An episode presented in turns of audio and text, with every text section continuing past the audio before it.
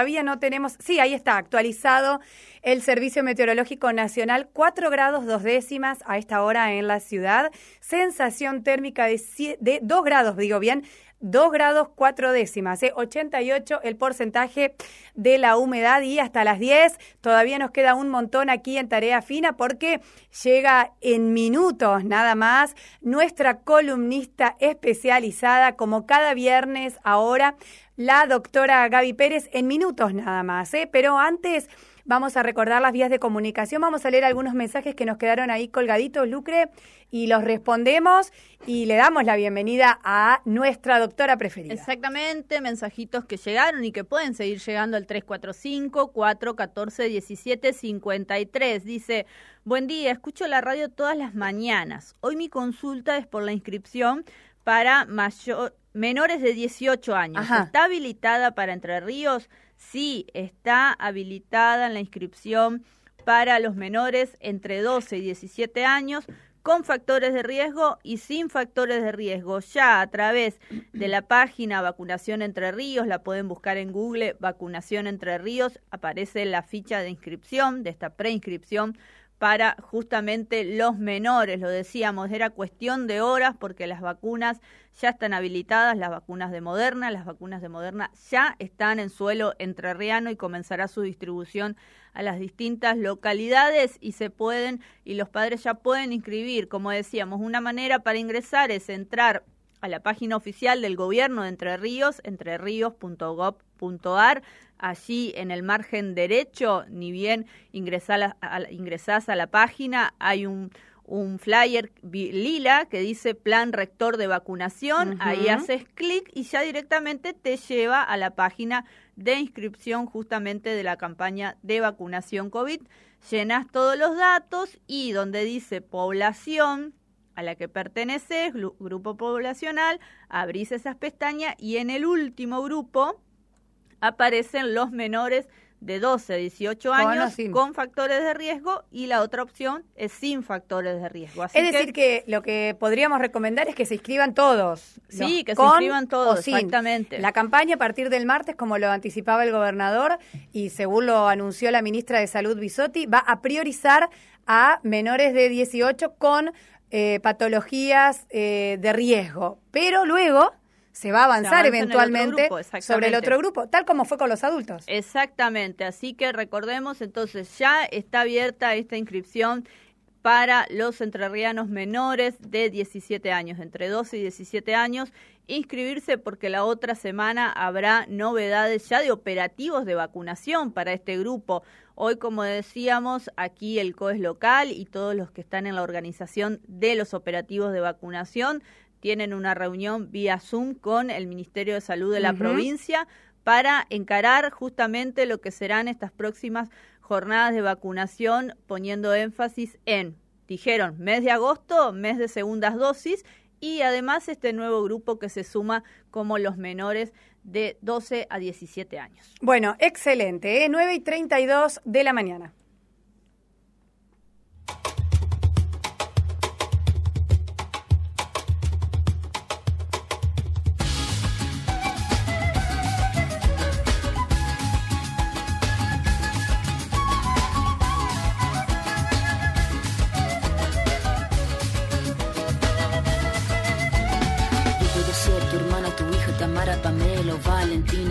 Ser tu gran amiga, incluso tu compañera de vida. Yo puedo ser tu gran aliada, la que aconseja y la que apaña. Yo puedo ser cualquiera de todas, depende de cómo. Bueno, muy bien, y llegó el momento a las nueve y media de la mañana de este viernes de darle los muy buenos días a ella, nuestra diosa del medio ambiente, la que todo lo sabe, diosa en el sentido de la sabiduría y además también, por supuesto, porque es una genia, una diosa total. ¿Cómo le va, doctora Gabriela Elisa Pérez? con toda la información del medio ambiente. ¿Cómo anda?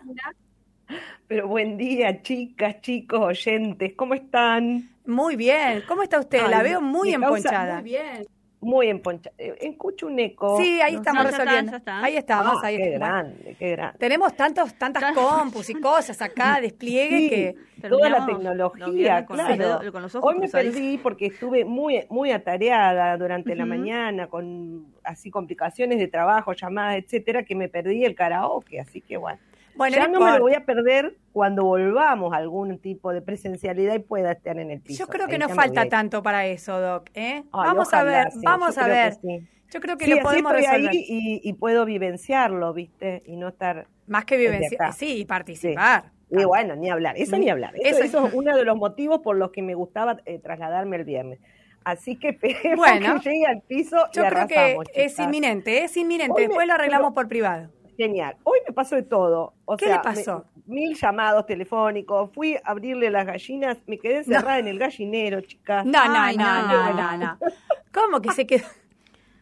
¿Me, explica, por favor, doctora Gaby, cómo es que usted se queda encerrada en un gallinero? Claro, porque está, digamos, el gallinero, el cerco perimetral más grande, y después donde duermen por las dudas que se las encierran a la noche. Bueno, entonces yo entro, cierro esa puerta y la empujo con ala, desde el alambre. Para que no se escapen. Abro la gallina, le doy de comer, salgo. Cuando voy a salir, había empujado tanto, porque si no se me escapan, las tengo que salir a correr, meterlas, ¿viste? no, me, la imagino a la doctora corriendo gallinas. ¿A qué hora? ¿Siete de la mañana, doctora? ¿A qué hora? Sí, eh, antes, sí, cuando amanece, viste, qué sé yo. No. Así que, entonces va variando a lo largo del año, como es la naturaleza, el, horario.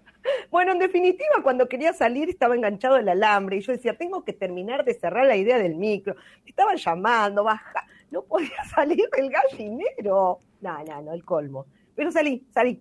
Salió. No, no, era por los nervios, te quiero decir que se veían enganchados los. Eh, porque aparte, igual. Alambres. Si se quedan cerradas en el gallinero, las gallinas no es que le van a hacer algo, no la van a atacar. No, no, las gallinas estaban comiendo lo que hubiese llevado. Hacen su vida. La loca era yo. La loca que quería salir del gallinero era yo. Las gallinas estaban recias. Se quedó, era una gallina más usted, cacareando para salir. y eso que no nunca fui gallina, pero bueno, hoy era una gallina más. ¿De qué cuadro futbolístico libertad. Una gallina republicana. Claro. Bueno, no. No, ¿usted eh, tiene algún cuadro de fútbol preferido, doctora Gaby? Eh, sí, tenía cuando era más futbolera Boca. Ah, y ahora no. No, no sigo más el fútbol, viste, desde que ando en otras cosas, no, no, sigo distractores. Ah, no me gustan las competencias tampoco ahora, hay no paz y amor. Está, muy bien, está muy bien. Más o menos. no miro ni los Juegos Olímpicos, chicas, con eso le digo todo. Bueno, pasa que no se puede todo, ¿no? Está bien, yo la entiendo, yo la entiendo. Bueno, no, porque qué sé yo, ahí tengo otros intereses por ahí. Está bueno, hay que priorizar, hay que priorizar. Está muy bien, hay que priorizar los intereses. Bueno, a ver, bueno, hablando justamente de eso. a ver qué me sale, porque con todos los acontecimientos del día, buah, Vamos a ver qué sale. No, va a salir bien. Lo voy a dar todo como siempre. Sobre todo porque el tema que nos trae hoy es muy interesante. Eh, me parece que va a estar muy bueno y que vamos a aprender un montón. Yo solamente eh, la pregunta inicial, como siempre, en base al título que la doctora me anticipa eh, muy profesionalmente cada jueves.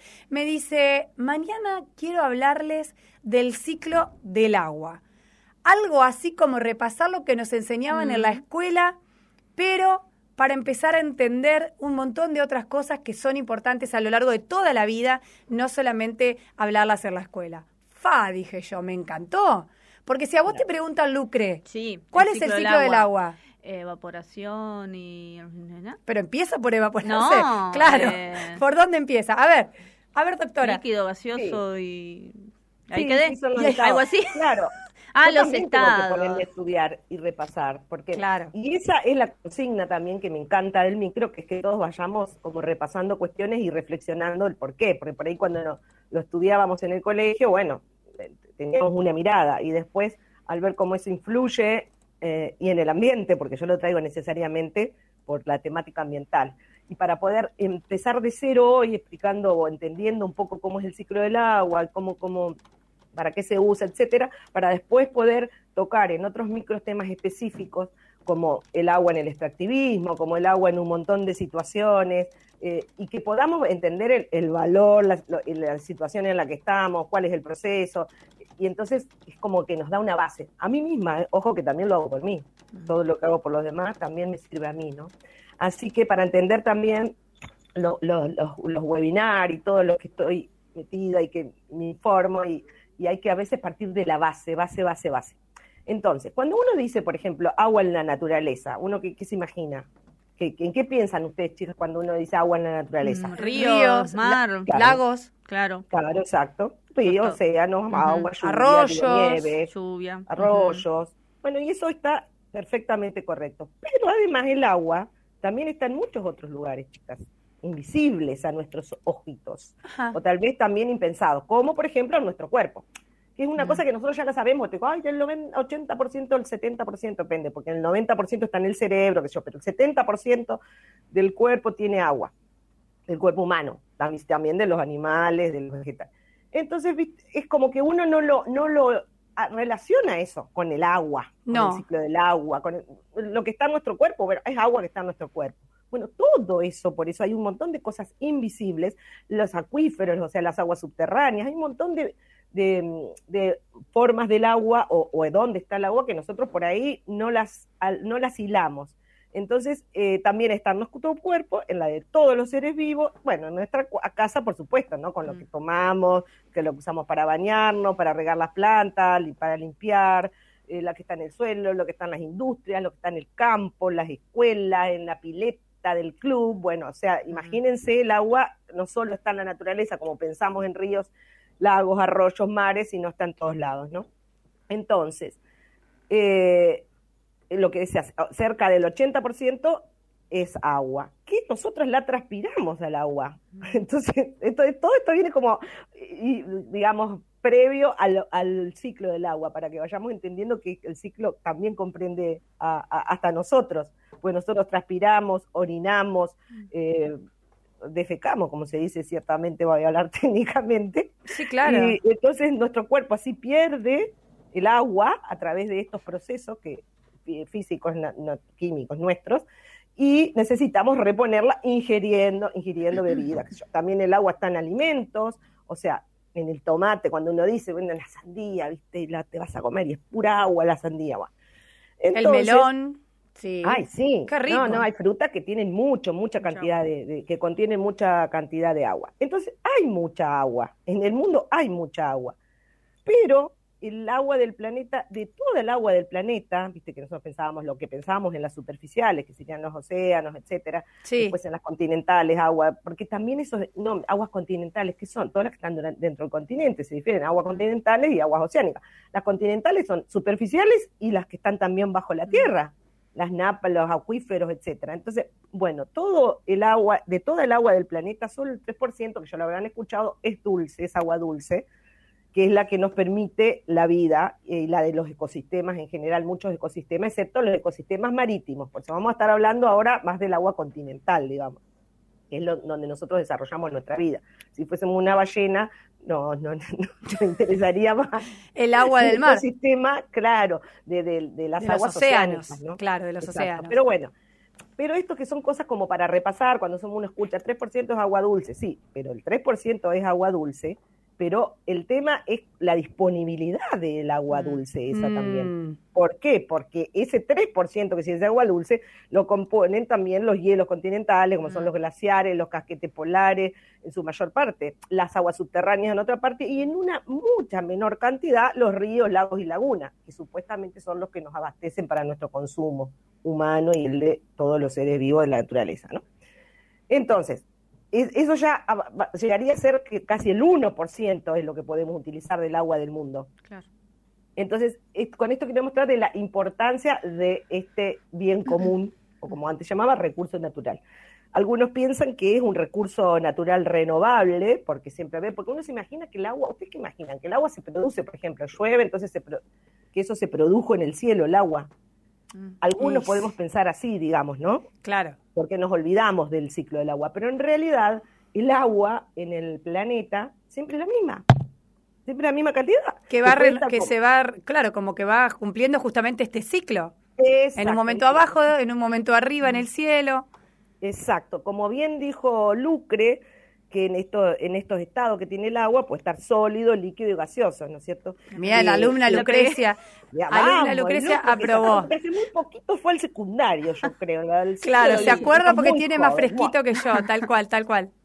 Muy joven. Entonces, como decías también vos, Laura, que no está quieto, entonces eh, este elemento tan valioso, porque es el único que puede transformarse en, en estos tres, puede estar existir y coexistir en estos tres estados, ¿no? Entonces, esto se, se transforma constantemente y esa transformación de pasar de distintos estados es lo que se llama el ciclo hidrológico o el ciclo del agua, ¿no? Ajá.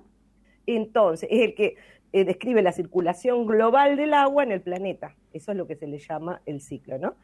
Y que está muy influenciado por la energía solar, que es lo que produce la evaporación. O sea, está en estado líquido, en estado líquido es lo que nosotros llamamos el H2O, que tiene dos moléculas de, de, hidrógeno, una de oxígeno. Bueno, eso que le llamamos es su estado líquido. Lo que todo el mundo dice agua es estado líquido. Después, si no, dice otra cosa, eh, nube, nieve, qué sé yo. Eh, bueno, no, la nieve sí está un poquito más. Hielo. Eh, gas, hielo, evaporación, qué sé yo. Bueno, pero ya me fui, a, me, vuelvo. Vuelva al eje, doctora. Estoy encerrada en un gallinero, chica, por favor. Estoy dando lo mejor de mí. Ponga huevo, ¿no? que, que, era afuera, al aire libre, porque si no me agarraba la claustrofobia. ¿Estaba fresco en el gallinero igual o no? ah, la flauta escarcha bien Bueno. bueno, entonces, volviendo, chicas, uno, les quería decir para que todos lo pueden hacer en su casa, que es un experimento. A ver, para, para ah, me encanta, me encanta, me encanta. Que está divertido y que cuando lo leí, yo dije, ay, yo eso lo observé, viste, en mi casa suponete, cuando van a hacer fideos, qué sé yo, arroz, que te dicen, bueno, tienen que, eh, eh, fideos, eh, que, llegue el agua a, ebullición, que es a 100, 100 grados, ¿se acuerdan? 100 grados. Que hierva el, agua, claro. Que hierva el agua. Entonces, calientan agua en un recipiente hasta que hierva. Entonces, una vez que, conozcan, que empezó a hervir, colocan una tapa de metal u otro, u otro material frío porque esta agua está caliente, está en estado de ebullición. Ponen la tapa, que la tapa va a estar fría o a temperatura ambiente, entonces, ¿qué van a ver ahí? ¿Vieron eso lo que se produce alguna vez? Cuando tapan la, la, olla. ¿Se mueve la tapa? sí, también. ¿O no? No, pero estamos hablando del ciclo del agua. Gotas de agua se forman. Ah, yo pensé que... Ay, pero Lucrecia, querida profesora de biología. Sí, tal cual. No, es que hiervo mucho eh, arroz y mucho... Paso comiendo eso, en realidad. Claro. Claro, pero es una experiencia. Es una genia, como lo sabe todo. Es una sabiduría experiencial. ¡Wow! ¡Qué grande! Bueno, efectivamente, el, lucre. Entonces, hay una fuente de energía que en el, en el planeta vendría a ser el sol que genera esa evaporación. En el caso de este experimentito, es la llama de la cocina que calienta el agua del recipiente, hace que se evapore el agua, porque vieron que nunca se olvidaron hirviendo agua mm, que se les fue. Sí, sí, obvio. bueno, entonces, digo, los traigo así porque es un ejemplo como muy, muy gráfico de ver en tu propia casa el proceso, ¿no? Claro. ciclo. Entonces, ¿qué pasa? El agua se evapora, entonces cambia de estado de líquida a vapor de agua. ¿Y a dónde se va? Y al colocar la tapa, bueno, se va a la, atmósfera. Pero ¿A las nubes? y bueno, después forman las nubes, claro que sí. Ahora, si le pusiste la tapa, espera, ahí viene el proceso. Sube, se evapora y sube.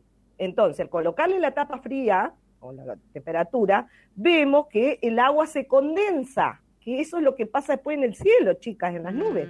El agua se condensa, entonces se forman esas gotitas, yo lo vi una vez, y yo decía, pero ¿por qué se me quedan las gotas de agua? Imagínate, chicas, no sabía eso.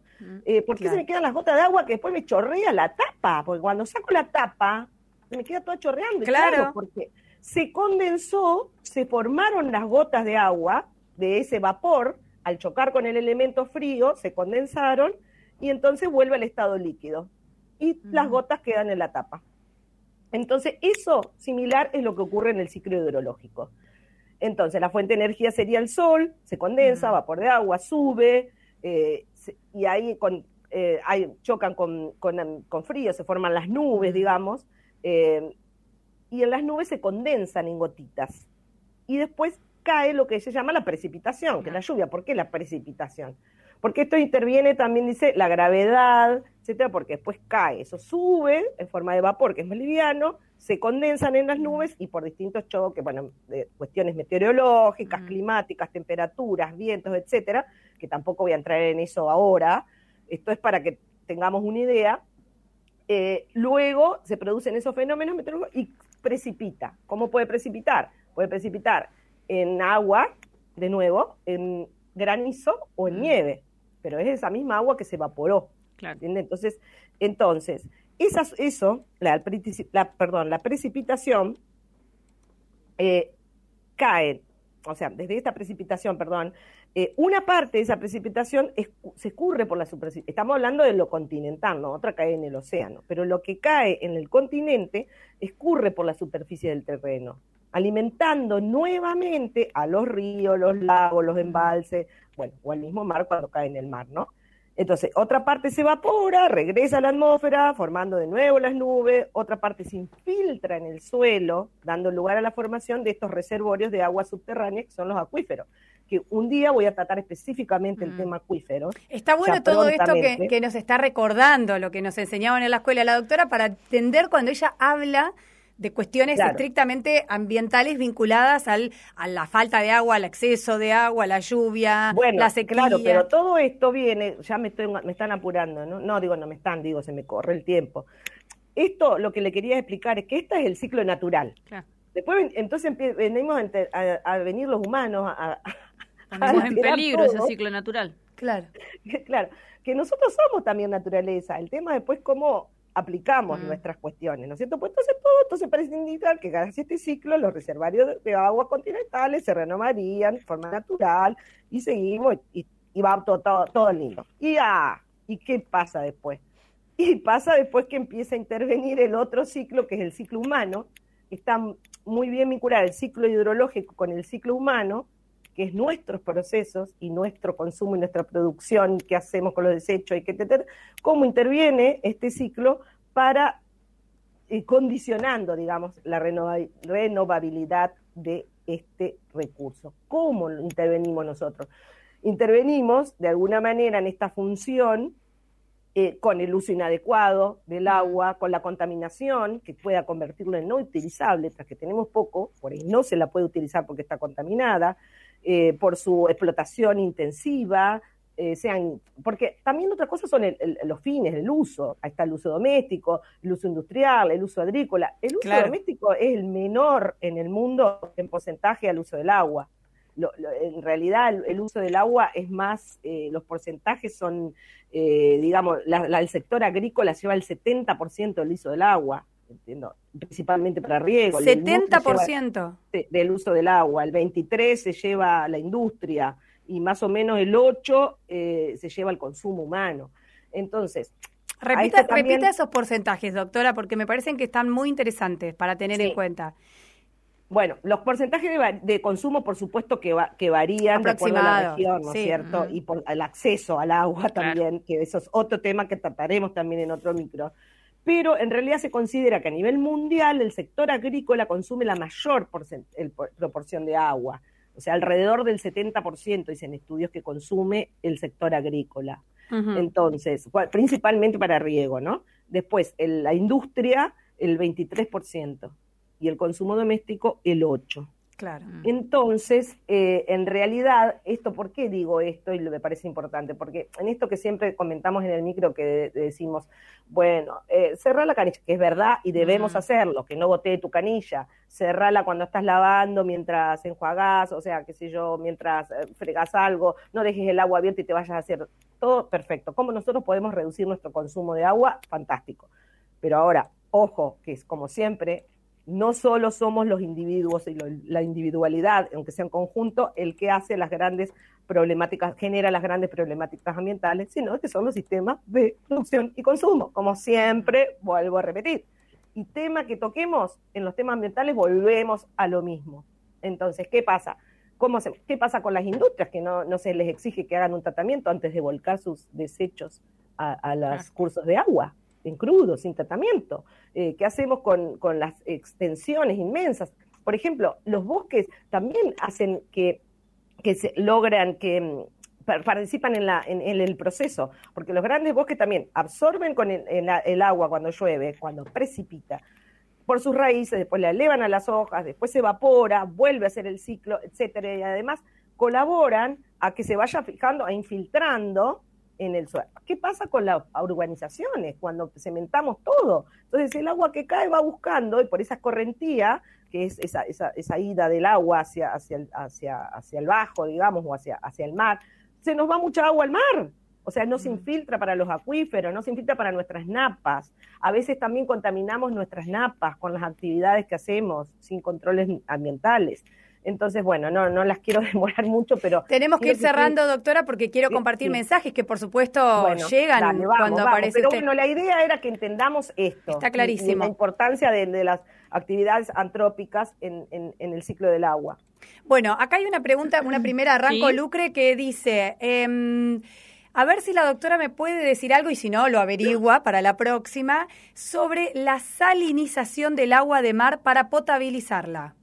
Sí, hay, eh, no, salinización no. Al revés sería. Eh, bueno, no sé. para sacarle la sal al revés. Ah, desalinización sería. Claro, sería al revés. Ah, ok. Laura, ¿ves? Pero que la conteste. No, Laura, en serio, yo justo estaba por decir que la conteste Laura. No.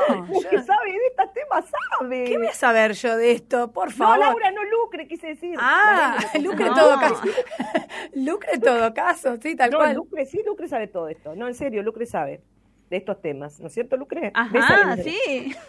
No, hay, es verdad, hay, hay estudios, todo, mm. que se hacen, pero es esto también siempre de, del hombre pensando que las propias, voy a decir una mala palabra, no, no es una mala palabra, pero las propias cagadas que hace el hombre en sus actividades mm. lo va a venir a salvar la tecnología.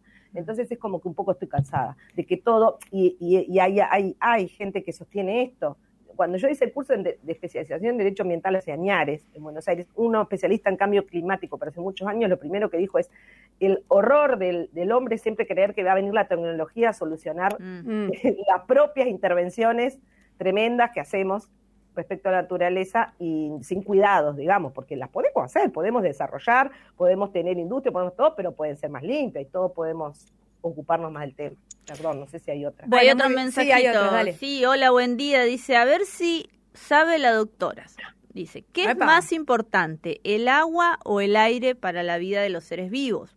Dicen que el agua, porque no todos los seres vivos respiran oxígeno. Saludos. Ah, la flauta. Bueno, no se, no, no se la podría contestar así científicamente, a ciencia cierta, no sé.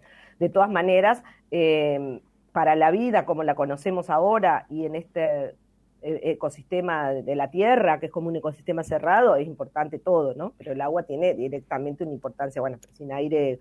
Bueno, ojo, que también cuando está contaminado el aire, que hay pequeñas partículas contaminadas, se genera cuando cae la lluvia, la precipitación, precipitan también esas partículas contaminadas que hay en el aire y a veces se mm. llama eso que se llama lluvia ácida, Entonces está todo, está todo vinculado. Mm, yo creo que yo creo que no podemos separar una cosa de mm. otra en, en, un ecosistema, todo es importante.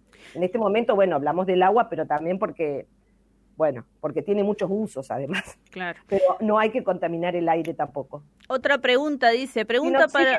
Sin oxígeno no hay agua, me dicen acá. Y sí, claro. Sí, obvio, pero él decía que, bueno, pero esas, esos que no respiran oxígeno vivirán en otro ambiente, no sé quiénes son los que no respiran oxígeno, mm. pero vivirán en un ambiente en donde Sí, bueno, no sé, capaz son extraterrestres. Bueno, pregunta dice para la doctora Pérez. Otra, dale. ¿Sigue vigente, no sé si esto lo va a saber la doctora, sigue vigente el horario para lavar y regar las veredas? Muy bueno el programa, chicas. Soy Julia del barrio Universidad.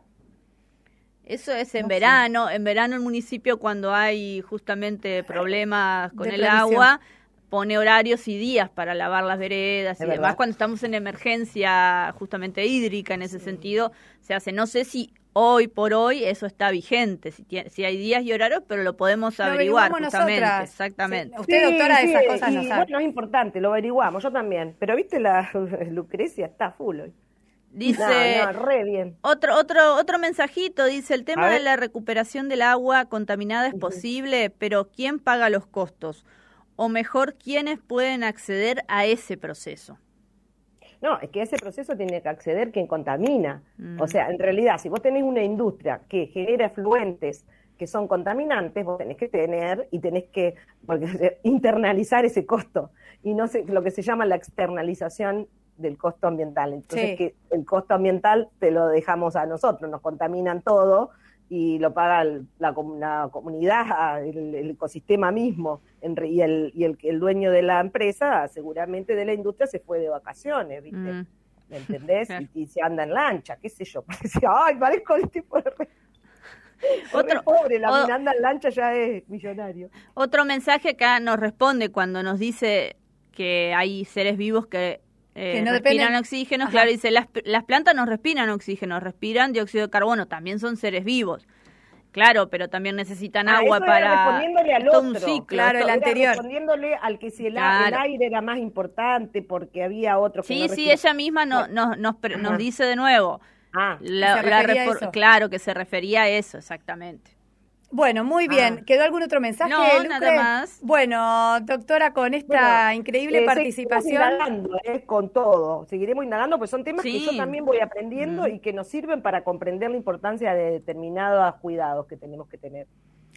Bueno, muchísimas gracias. ¿eh? Como cada viernes, ahora en cualquier momento es inminente la vuelta al piso de la doctora Gaby, ahora que se han permitido eh, algún tipo de reuniones, que hay más flexibilidad en eh, los aforos, vamos a ver si nos da el espacio para recibirla. Y es la invitada de Mariano, ella. Y ella es la invitada de Mariano para los karaoke, ¿por qué no? ¡Vamos! Se suma a nuestro coro de los viernes y después... Me crucé con la mamá de Mariano el otro día, que me dijo, sí, tenés que cantar, tenés que cantar. ¡Ah, la flauta! le, busca, le, busca, compañeras de canto. bueno, doctora Gaby, un placer, ¿eh? Como cada viernes. Gracias. buen fin de... Ahí estaba entonces la doctora Gabriela Pérez con hoy todo lo que tenemos que recordar y tener siempre presente sobre el ciclo del agua. Y esto está bueno, tenerlo fresquito,